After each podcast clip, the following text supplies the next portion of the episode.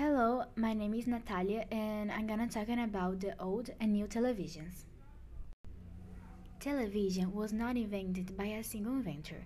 Instead, many people worked together and alone in the late 19th and early 20th centuries.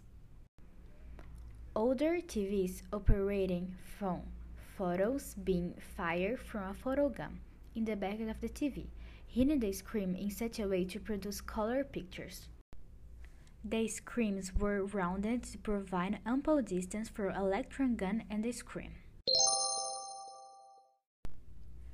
The first flat screen TVs were inexpensive. Most people couldn't afford, but during the 2000s they quickly began to replace the box television sets of old.